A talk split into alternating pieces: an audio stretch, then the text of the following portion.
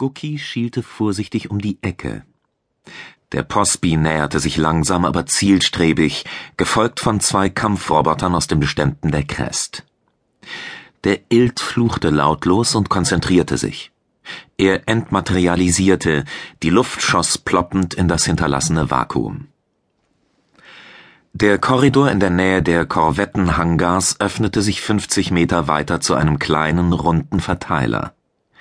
Von dort waren es nur noch 20 Meter bis zu einem jener Tanks des Ultraschlachtschiffs, die von den Postbys zweckentfremdet worden waren. Das Deuterium hatten sie abgepumpt, um Platz für Anich zu schaffen, das intelligente Plasma, das den Kern der Roboterzivilisation bildete.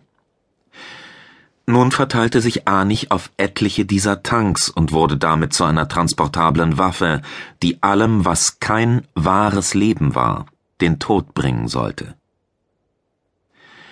Die Anpassung der Tanks an die Bedürfnisse der Plasma-Intelligenz hatte nicht lange gedauert.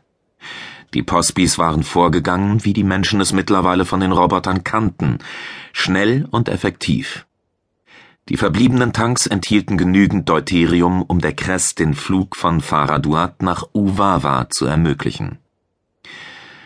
Goki rematerialisierte dicht unter der Decke und kauerte sich in eine Wartungsnische. Etliche Leitungen, unter anderem für Frisch- und Brauchwasser, waren an dieser Stelle zugänglich und gaben dem Mutanten Deckung.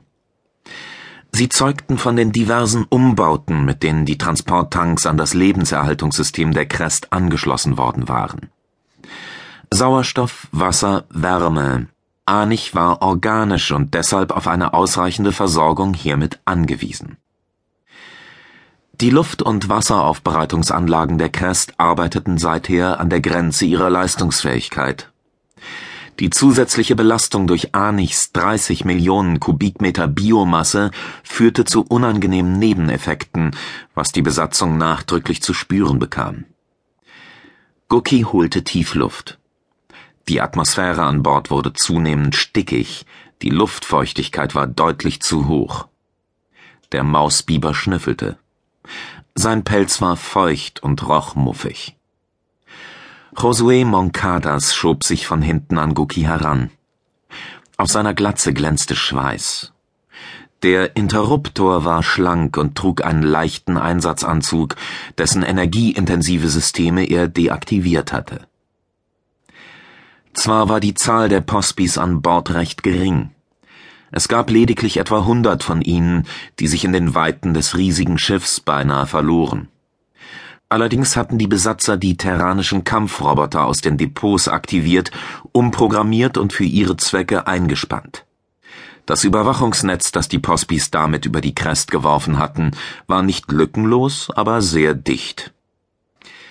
Das Ziel der beiden Mutanten war, die Maschen dieses Netzes ein wenig zu weiten. Die Überwachungssysteme des Ultraschlachtschiffs konnten die Menschen nicht ausschalten. Ein direkter Angriff auf die Kampfroboter verbot sich von selbst. Also hatte Guki angeregt, dieses Problem indirekt zu lösen.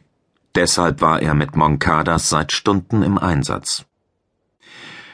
Guki tastete telepathisch nach der leisen mentalen Ausstrahlung, die von der Plasmakomponente des Postbys ausging, dem er mit seinem Teleportersprung gerade ausgewichen war.